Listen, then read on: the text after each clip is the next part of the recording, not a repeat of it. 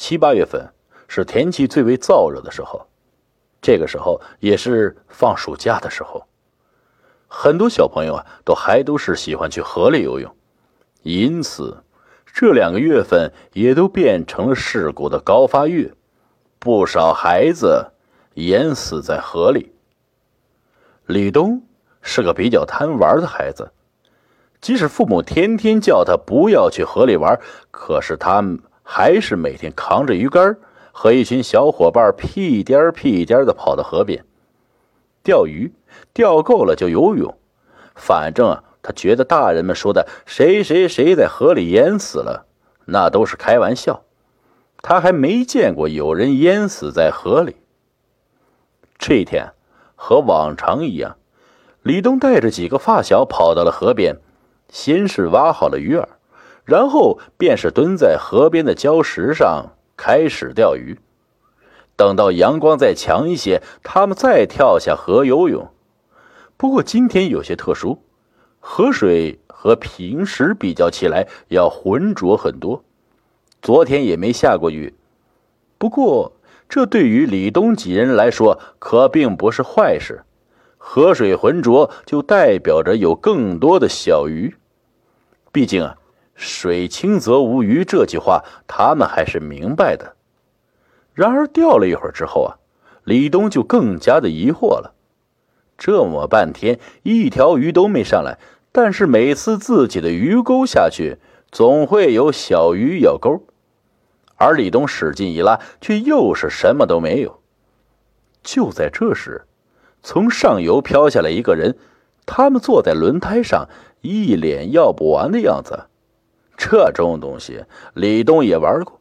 那种大汽车的内胎充上气之后放进水里，就像是游泳圈一样，漂浮力是很强的，坐上去四五个人完全没问题。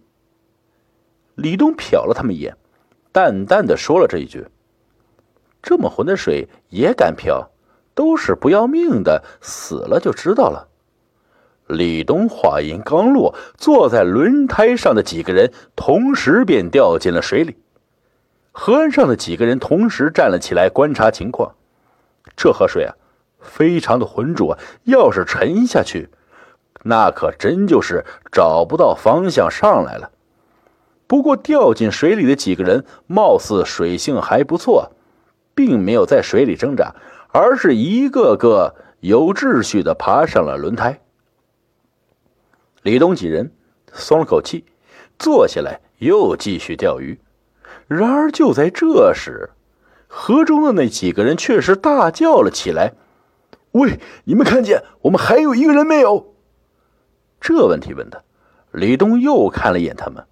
刚才坐在轮胎上的是四个人，翻进水里的也是四个人，可是现在坐在轮胎上的却只有三个人了。这情况有些不对劲，李东赶紧对旁边的人说：“快去附近找大人来。”等到发小站起来去找人的时候，李东对着河里的几个人说：“你们谁水性好，赶紧跳下去找一找；水性不好的，赶紧游过来。”在李东说完话的同时，轮胎上的其中一个人转身一头扎进了水里，其余两人。则是划着水坐在轮胎上，来到了李东几人身边。过了一会儿之后啊，下水的那个人游了上来，一脸紧张的说：“我找不到他呀！”就在这时，闻讯而来的大人也赶到了，一个个脱起了衣服。不一会儿时间，就有七八个人同时跳下了水。看着下水打打捞的人，李东心里已经知道了。这人沉下去起码十分钟了，除非是漂到下游浮了起来，不然啊那是凶多吉少了。但是啊，李东之所以在这儿钓鱼，就是因为下游的水非常浑浊，并且水流非常的激烈，要想从那里浮起来根本不可能。又过了一会儿。跳下水的一个大人扶了起来，对着岸上的人说：“过来帮我一把，我抓住他的手了。”众人赶紧的下水，在水里的赶紧的游向他，就和意料中的一样，拉起来的是一具已经僵硬的尸体。李东赶紧围了过去，仔细看着那尸体。然而，大人们却是将他们给赶开了。在被推开的时候，李东看见了一个东西在那尸体的脚上，有着一个巴掌印，一个紫青色的巴掌印。就像是什么人使劲在他脚上捏出来一样。一个多小时后，死者的家属闻讯赶来了，李东众人的父母也来接孩子回家。本来好好的下河游玩，瞬间变成了一场悲剧。而李东，则是有些失神，他脑子里一直在想，那尸体的脚上。到底是什么留下的掌印？当天晚上，李东满脑子还是白天的场景。也许是觉得孩子受到了惊吓，李东的父母都在他的床边陪着他，想让他安稳的睡一觉。李东啊，本就是一个胆很大的孩子，这些东西对于他来说还不是很害怕，只是他有些不解，那掌印到底是怎么留下来的？想着想着，李东就睡着了。在梦里，他又来到了河边，看着眼前的场景，他有些失神。河水居然变成了血红色，偶尔还会冒出一个气泡，简直就像是一条血河。就在这时，李东感觉到什么东西抓住了自己的脚，他赶紧的看向脚下。只见这时，他的脚下正有一只漆黑的手抓住他的小腿，而在那漆黑的手下面有一张诡异扭曲的脸。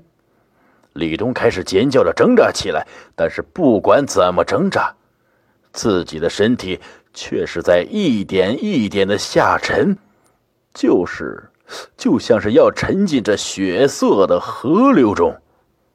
就在这时。李东感觉到了有什么东西打在脸上，他赶紧抬头一看，天空中居然下起了雨，温暖的雨，而且自己眼前的河流正在逐渐变得清澈起来。抓住他脚的那只手力度也在慢慢的变弱，瞬间，李东清醒了过来。从床上坐起来，看着周围的情况。坐在床边的不只是有自己的父母，还有着一个老人。看到老人，李东赶紧的叫了一声：“八祖祖，你怎么在这？”李东所叫的这个人啊，被他们父辈称为八爷，是这里的一个道士，辈分也高。谁家里出了奇怪的事情，都会叫上他老人家。八爷对着李东笑了笑，随后继续抓住碗里的米，朝着李东扔着。这米打在脸上，李东不仅不觉得疼，反而觉得很舒服啊！奇怪的是，李东的身体在这时候居然冒起了蒸汽。